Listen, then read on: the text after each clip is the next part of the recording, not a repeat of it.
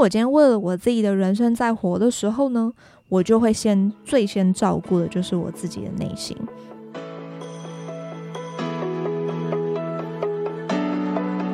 Hello，大家好，欢迎收听斯理想生活，我是 Leslie，今天是第四十一集。今天想跟大家聊一个主题呢，叫做课题分离。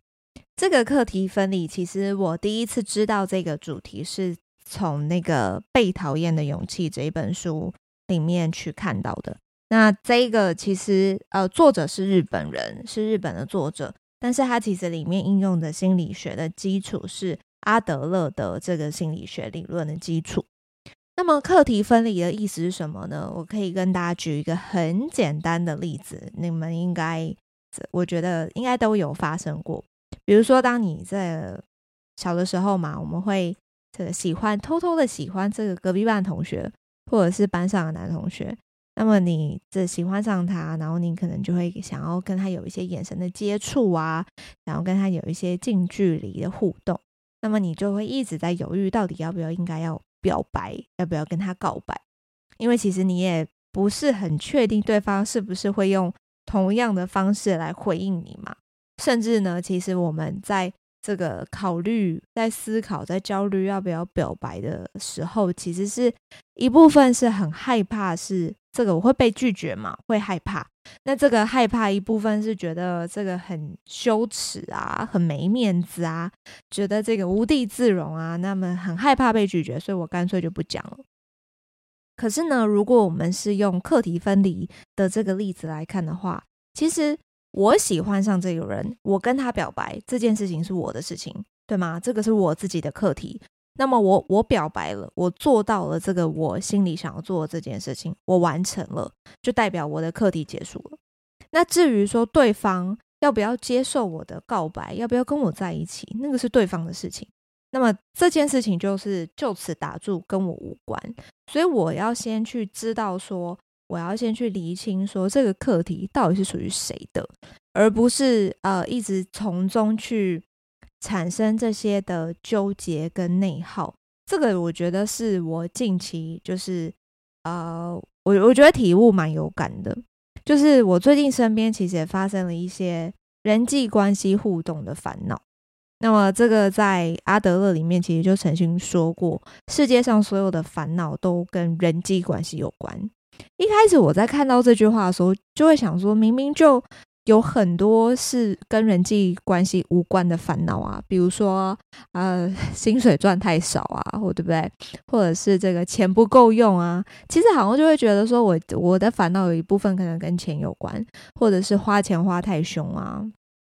这一些。可是当你真的静下心去思考说，那你的钱都花到哪里去了？好，比如说我们先讲薪水赚不够这件事情好了。薪水赚不够，是不是代表我的工作上还有一些有待加强的地方？甚至我今天呃进一步思考，就是在工作上是不是有其他我能够表现、争取更好职位的地方？那么这一些是不是又跟社会上呃跟这个公司里头工作里头的人际关系互动有关系？就是我们今天在这个。社会在工作里，在公司里面工作，其实当然我们把我们自己该做的事情完成是没有错。但是我今天并不只是要把事情做完，我今天还要把事情做好。那我今天要把事情做得好，还要让我的主管知道，对吗？我今天主管要先认为我今天是有价值的。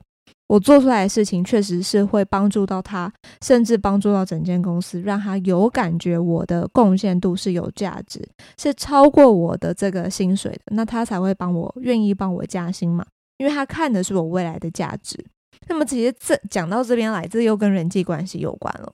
所以我就在思考，对耶，就是确实我们其实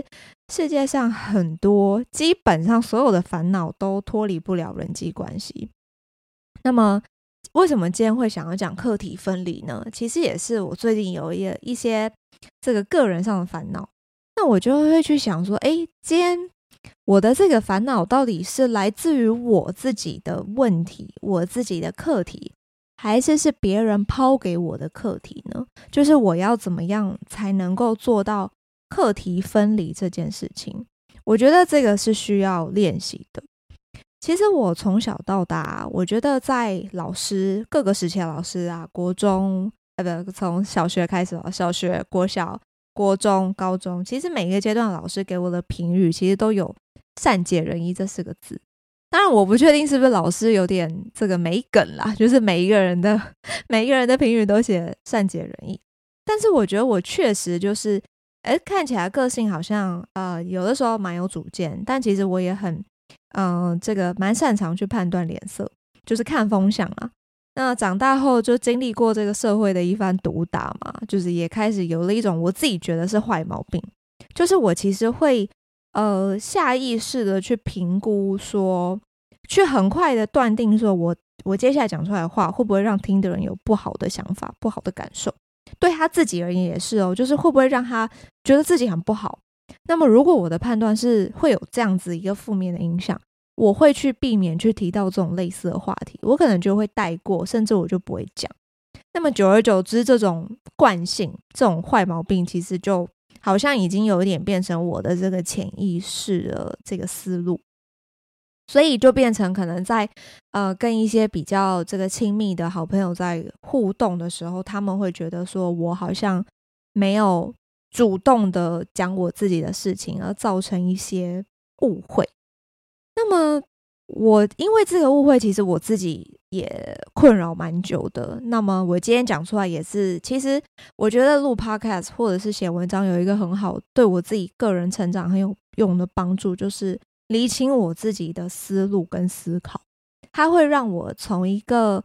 呃，旁观者的角度来看我自己的思绪，那么我在整理我这一段呃心情很不好、很焦虑的思绪的时候，我觉得挺有用的，所以我也很想把它分享出来给大家听听看，作为参考、作为借鉴。因为我们一定都会遇到跟人际关系有关的烦恼，不论是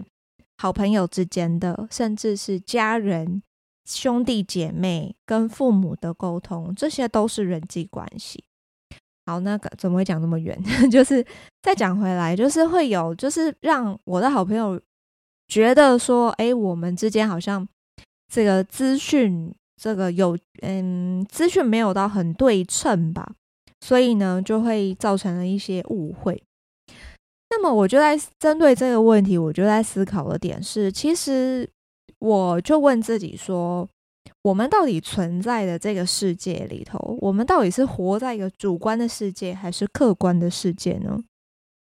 其实，我觉得答案是主观的。我们每一个人都活在自己的世界里面。我们从一出生到现在，这样这么大一个，我们都是活在自己的角度里面。我们每我们其实都是用我们自己的视角，我们自己的世界观来看待。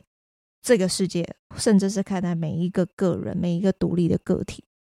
这个社会其实也从来都没有客观过，因为我们每一个人都是这么的主观。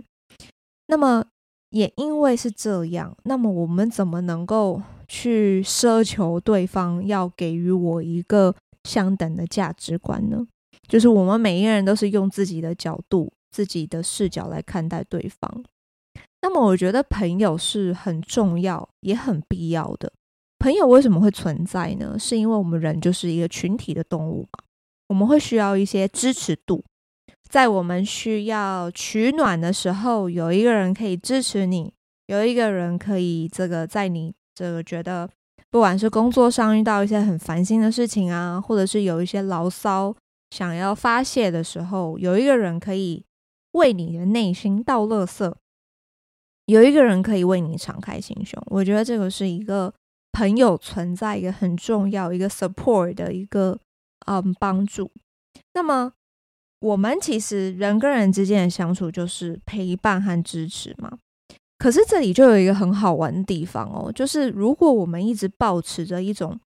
对方应该要怎么样的这种想法，其实它只会让我们自己越来越陷入一种不是这么健康的一个状态。因为我就会觉得，哦，在我的想法里面，他应该要这么这么做。所以，如果他今天没有做到我期望的那个样子，我可能就会很失望，我可能就会有一些负面情绪。可是我们人生中怎么可能有一个事情，怎么可能每一件事情都跟我们想的一样啊？就是不可能事与，就是总是如愿嘛，对吗？所以对于已经发生的事情，我们要怎么样处理？我自己要怎么选择，用什么样的情绪也好，什么样的状态去面对，这个就是我自己的选择，这个是我自己可以控制跟决定的，所以。这个其实也是呃，这个被讨厌的勇气里面提到阿德勒里面心理学提到一个很重要的一个心法，就叫做课题分离。比如说像我刚刚提到的这个告白，就是一个很好的例子嘛。那我近期也有一个好朋友，就是呢，他其实也一直很焦虑，就是到底就是能不能让自己更勇敢一点去告白这件事情。其实很多时候啊，我发现我们不敢去告白，其实是会就是害怕破坏这个现状。可是我就跟他在聊天啊，我就跟他说：“你害怕破坏现状又怎么样？我们的人生其实就只剩下可能未来这几十年的时间，你也不知道你会活到多久。但是如果你现在不为你自己，就是勇敢的跨出这一步，你怎么知道会发生什么事情呢？那么，即便你觉得……你很害怕你今天告白会失败，因为他已经预期自己会失败了，所以他会觉得哦，我今天告白了，可能就是会改变我们之间的互动的关系。这个好像这个变成做比这个做朋友还不如。可是我就跟他讲，那你既然要担心就是这么多，那你又给自己设定了这么多预设立场，有这么多假设性的问题，但是你终究就是站在原地啊，哪怕只是跨出一小步，其实都远比你。站在原地来的好，对吗？所以我就这样跟他聊了，瞎聊了一番，然后很直接、很直球的这样跟他讲了之后，结果他有一天这个传讯息跟我说：“诶，这个我竟然成功了，就是我的告白成功了，就是他愿意为自己跨出这一步，那么不要去预设太多的立场，那么他这个嗯得到了一个还算不错的结果，所以我也是蛮替他开心的。”但是，即便假设他今天就算是告白失败了，接不接受这个课题也就跟他无关，这个是对方的事情。可是至少他为他自己做到了这个他认为自己是做的最好的选择，那我觉得这样也就足够了呀。所以，我如果我们就是用课题分离的角度来看很多事情，其实有的时候会让自己嗯的这个思绪或者是想法会变得比较轻松。那么，在讲这个课题分离之外，我觉得还有另外一个蛮重要的，也是我自己也会常犯的一个毛病，就是渴望被认同。我们为什么会这么的渴望被认同呢？其实是，呃，当我们今天，嗯、认同，其实就来自于这个尊重嘛，还有肯定嘛，我们会从这中间得到信心，我们会，呃，认为会相信我自己是有价值的，这个就是认同感。可是，在这个里头，就等于我把我自己的价值感的这个决定权交给别人手上。可是，这个人生是我自己的呀，我怎么会把我的这个选择权跟决定权来交给别人呢？那就好像你让别人来决定你的生命、你的寿命的长短一样啊。在阿德勒心理学里面，他就非常的否定这一个论调，他是否定我们是这个向他人寻求认同的。他讲了一句话，我觉得非常的好。他说：“我们的存在并不是为了满足别人的期望而活。”我觉得这句话是一个很大的道理，也是一个大家会觉得哦，对啊，我们其实都是为自己而活嘛。可是真的能够做到的又有多少呢？你们问一下自己：我们真的有百分之百做到为自己而活吗？我们有这从小到大在教育环境里面，我们有做了多少的选择是为了父母？比如说，父母从小呃就把我们送到钢琴班，因为呢，小的时候父母这个没有钱去学钢琴，所以他希望自己的小孩有受到受到这个更好的音乐的教育环境，所以去去学琴。可是，在这个 case 里面，你自己是会是愿意好好去学琴吗？不会嘛，因为你没有那个学习的呃自发性的动机，你完全就是被逼着做这件事情。而这件事情是为了，可能是满足这个父母从小的梦想，为了父母觉得这个以后这个学音乐的小孩不会变坏，或者是父母觉得啊，我的小孩以后要是钢琴家，这样出门这个好看嘛，这个才体面。我们有多少这个做出来的选择跟我们自己的行为，都是为了满足别人的期望？其实真的很多，所以我们才会需要去思考，去建立我自己的判断的价值观。我觉得价值观这件事情是需要校正的，而不是说我自己原本的价值观是这样，就是 forever 一直都是这样。我觉得这个是错的。我们要不断的去校正跟微调我我自己对于这个世界的看法，跟我自己对于生命的看法。我们一直不断的去微调我们对生命的。跟人生的体悟，我们自己的思维才能够提升。当我们的思维提升之后，我们真的才能够做出更健康，而且是对自己有用、有帮助的好的选择。比如说，在我们每天的日常里面，除了这个工作上跟这个就是处理公事、跟主管或者是跟同事之间的这个工作上的谈话之外呢，有多少的时间，我们讲出来的话是所谓的埋怨，或者是抱怨？比如说，我这埋怨这个爸妈要我干嘛干嘛干嘛，但我根本不想；或者是说抱怨这个公司主管，就是又一直批评我的专案，然后呢改我的这个 proposal，然后呢这个主管跟同事都没有看见我的努力付出，或者是我这次的这个加薪升职又轮不到我。就是我们的其实时间都浪费在这一这这这些里面了。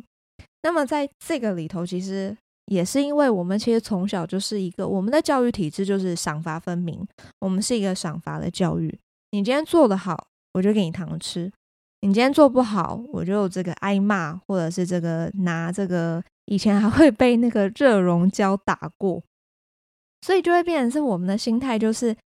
如果今天没有人称赞我。那我就不去做这个适当的行动了，就是没有人给我称赞，我就不做事，我就躺平。所以间接的，这个其实就是导致于我们去，我我们会先有了一个想要别人称赞的目的，我才会去做相对应的行为。也就是因为这样子，长久以来的积累，会变得让我们去成为一个太非常想要获得认同的人。如果我一旦陷入这样子的一个一个一个思维里头，我太想获得认同了，我就会陷入一个失去本我、失去自我的这个人生里面。也就是说，总归一句，讲白话的结论就是，我的存在就是为了满足别人的期望而活。因为满足别人的期望，我就会获得所谓的掌声。可是，当你到头来，你就会不知道你自己到底是什么，你不会知道你自己是谁，你会。更迷失自己，你不知道你到底想要的是什么，跟你不知道你自己想要成为什么样的人。在这个被讨厌勇气里面啊，有一段我觉得我我自己看了是很有感觉。他就在讲说，在这个心理智商里面啊，其实会来接受智商的人，其实很少是任性跟自私的。会来智商的这一群人，反倒都是他们会为了要符合别人。符合父母的期望，而就是很 suffer，因为他就是一直会去想别人给他的期望是什么，有的甚至是他自己给自己的期望跟父母给他的期望的这一种很复杂的情绪交错交杂在里面，所以他会呃希望透过智障的方式，有一个人聊天，有一个人帮助梳理他的思考跟思路。但是呢，如果往好的方面去解释，这一些人这一群人其实他们的。言行举止里头都不会是以自我为中心，其实他们都是非常会去顾及别人感受，所以其实要跳脱这种人际关系的烦恼，并不是说我们就是要做一个自私自利、只为自己去想的这种人，不是，而是应该要开始练习做到课题分离跟停止比较这件事情。我觉得很难不比较。因为这个是人性，像我自己也会啊。我今天在滑 IG 的时候，我也会这个陷入比较心理嘛。哦，别人都在这个出国去日本，然后我爸妈也是啊，就是一直去日本，然后嗯，还有什么？就是啊，买新衣服、买新包包，这个各种名牌包也会比较啊。就是哦，他好像这个过得好像很好，或者是哦，他好像生活其实还蛮惬意的。但是我并不会看到他背后的故事啊。说不定他为了买那个包，他是分了十二期的卡费在缴啊。那说不定每个月都缴得很辛苦，这个也是他背后的故事嘛。所以。别人过得很好，并不代表你过得不好；别人过得不好，也不代表你过得很好，对吗？别人很优秀，并不代表你不优秀；别人很平庸、很普通，也不代表你就很聪明。所以，我们并不能把别人的嗯价值观、别人身上发生的一切事情来套用在自己身上。所以，同理。我们也应该要避免去把我自己身上的事情来去套用在别人的身上，这个是我们要必须要实践练习在每一天的日常，就是停止这个比较心理。那么要怎么样去练习这个区分课题分离呢？有一个方法就是我们可以预先去判断。这个决定带来的结果，最后是要谁去承受？那么这个就是属于谁的课题？比如说，这个小孩子这个很爱玩不读书，导致这个考试考不好。那身为父母在旁边看，一定会觉得很焦急、很焦躁嘛。所以可能又呃，这个又帮他报名了更多补习班啊，要再去这个加强他的这个学科。可是，在这个议题里面，其实父母的课题就是让。孩子去用功读书，对吗？就是他可以去塑造出一个让孩子就是能够尽情发挥、去学习的一个好的教育环境。可是呢，对于孩子而言，读书这件事情是他自己的课题。因为如果说他今天课业功课不好，是这个结果是要谁去承受？不会是爸妈帮他承受吗？只有他自己能够承受。所以这个读书这件事情的课题是。小孩自己本身，那么小孩自己本身的课题就是他要去自己要去能够去体会读书的意义还有目的是什么，跟这中间他在自己啊、自我进行探索这中间的价值，这就好像是我其实今天可以把一一匹马牵到河边，可是我并不能逼他喝水啊，所以就像刚刚的例子，今天呃这个小孩很爱玩不读书，这个考试考不好。父母可以给他很好的环境，可是如果他今天就是不读书呢？我们也不能强迫他呀。所以这件事情就是我们要做到，要练习做到这个课题分离。这个其实真的很不容易。我们也很经常，我自己啦也很经常会陷入到这种会把别人的情绪当成我自己的情绪，或者是说我今天，比如说我现在有带团队在工作上。那么今天我可能底下有一些 team member，他们自己有一些，嗯，遇到一些挫折，那我也会这个很在旁边看了，也会觉得很焦躁、很焦虑，也会觉得说，诶，我是不是应该要，是不是我做的不够好，是不是我应该要再给他们更多的资源？可是有的时候，这个就是一个过程，他们必须要自己去体会，嗯，跌倒、受挫。然后自己找到方法，累积经验，再重新站起来，这样子的一个过程。那么像我自己，我很常会犯一个错误，就是我会惯性的觉得啊，这个这件事情理应要跟我所认为的一样。我比如说，我今天在处理一件事情的时候，我预期这件事情要嗯、这样子的一个处理方式，因为如果是我，我会这样处理它。可是，当今天如果这件事情是交给别人来处理的时候，诶，他有了一个全新不同、完全不同的做法。那这个做法可能是超乎我的预料之外的。那么，我当下可能就会有一些情绪，比如说，我可能会觉得，啊，这件事情处理得不够完整，或者是这件事情可能有，嗯，中间有一些遗漏，有一些疏失，所以。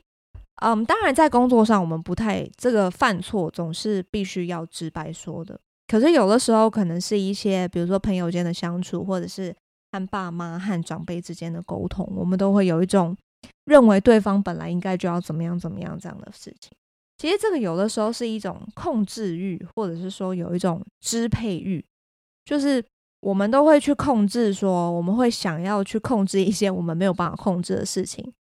我们会想要去支配一些我们想要 control，让我们你知道有那种 power 感，就觉得我们自己有在掌控一些事情。比如说，我有一个呃，曾经有一个好朋友，他就呃跟我抱怨，就是呢，他其实有在在这个中部啦、中南部有一群好朋友，就是大家各自工作嘛，所以散落各地，但是他们可能每半年多啊会见面聚会一次。结果那一天的聚会，他刚好就撞期了，因为他要参加另外一个好朋友的婚礼，但是他其实那一天身体是很不舒服的。结果呢，他这一群这个中南部的朋友就跟他说：“不行啦，我们都特地北上了，你这个说什么都一定要来跟我们见个面啊，喝个酒啊，这样。”但他其实是不想去的，可是又觉得啊，这个朋友难得这个来来台北，还是这个咬着牙撑着身体，还是开车，就是在在赶去这个聚会了。他其实都不知道他身体都已经有点发烧了。结果到了这个聚会呢，这个他的好朋友们又是挖苦啊，又是这个酸言酸语的，就是说啊，你每次都迟到，每次就你就是迟到大王，你真的怎么这样很不够朋友诶，我们都特地来了，叭叭叭这样。那当然，我这个朋友听在心里就很委屈嘛，很不是滋味。可是就这个故事，我就会觉得，诶，如果今天这个，嗯。他在这个路上，就是我那个朋友，好朋友嘛，就是他如果在路上发生了什么意外怎么办？如果他都已经这么不舒服，他还开车赶赶去这个聚会，但是如果在这个过程当中发生了什么意外，是有任谁有任何人可以承担得了的吗？没有办法。那么这个故事里面就有这个正方跟反方嘛，每个故事都有正方跟反方。其实，当我们今天这个故事，就是我自己会去思考说，当我们今天就是，当然，如果我今天是呃很难得见面的，我当然会希望多跟朋友相处一些时间嘛。所以，如果说这个朋友出现的时间比我预期来的晚，当然会有一些觉得难过嘛。就是哎，我们好不容易才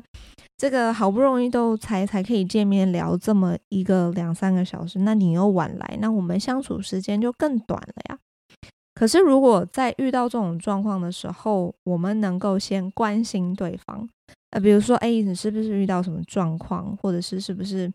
嗯，身体有不舒服，就是这些东西，其实更，其实都已经身体不舒服了，但是还是这个这个撑着身体，然后呢，特别赶去这个聚会。如果你能够先了解对方各自的一些不容易，其实你反而。能够让这一段友谊更能更更紧密啊，对吗？就会觉得哦，你已经 这么不舒服，你还敢来，真的是我们真的是非常的，嗯，觉得很很，嗯，这要怎么讲？就是觉得他很好了，就觉得你很好，就是非常重视我们这段感这这段感情这段友谊。所以很多时候事情发生了，跟我们表面上的是想法是不一样的。看起来这个人好像就是迟到。但是其实背后他是有他的故事。那么我们在有的时候我们在有情绪的时候，其实都希望能够先练习停下几秒钟来思考，不要这么快的就做出自己的对对方的评价，因为我们永远不会了解别人背后故事的全貌。所以最后呢，我想要分享一个，我觉得阿德勒说过一句我自己嗯。谨记在心的话，就是关于自己的人生，我们所能够做的，就是选择一条自认为自己最好的道路。别人要对你的选择做出什么样的评论，其实这个就是别人的课题。我只要忠于自己的本心，忠于自己的内心，我认为我这么做对我自己是最好的，那我就坚持去做。当我今天有能力去切割所谓自己的课题，跟别人的课题的时候，这个时候就代表我自己是自由的，因为代表我是为了我自己的人生在活。当我今天为了我自己的人生在活的时候呢，我就会先最先照顾的就是我自己的内心。所以这个分享给大家，今天我自己的有感而发的分享，希望我们都能够更成为不在意他人的评价，不害怕被人讨厌。希望我们都能够实践我们真正的自由。好的，以上是今天的节目内容，希望对你们有一些帮助。人生是不停止的刻意练习，让我们每天用一 percent 的努力来成就更美好、更理想的自己。那我们就下期再见喽，拜拜。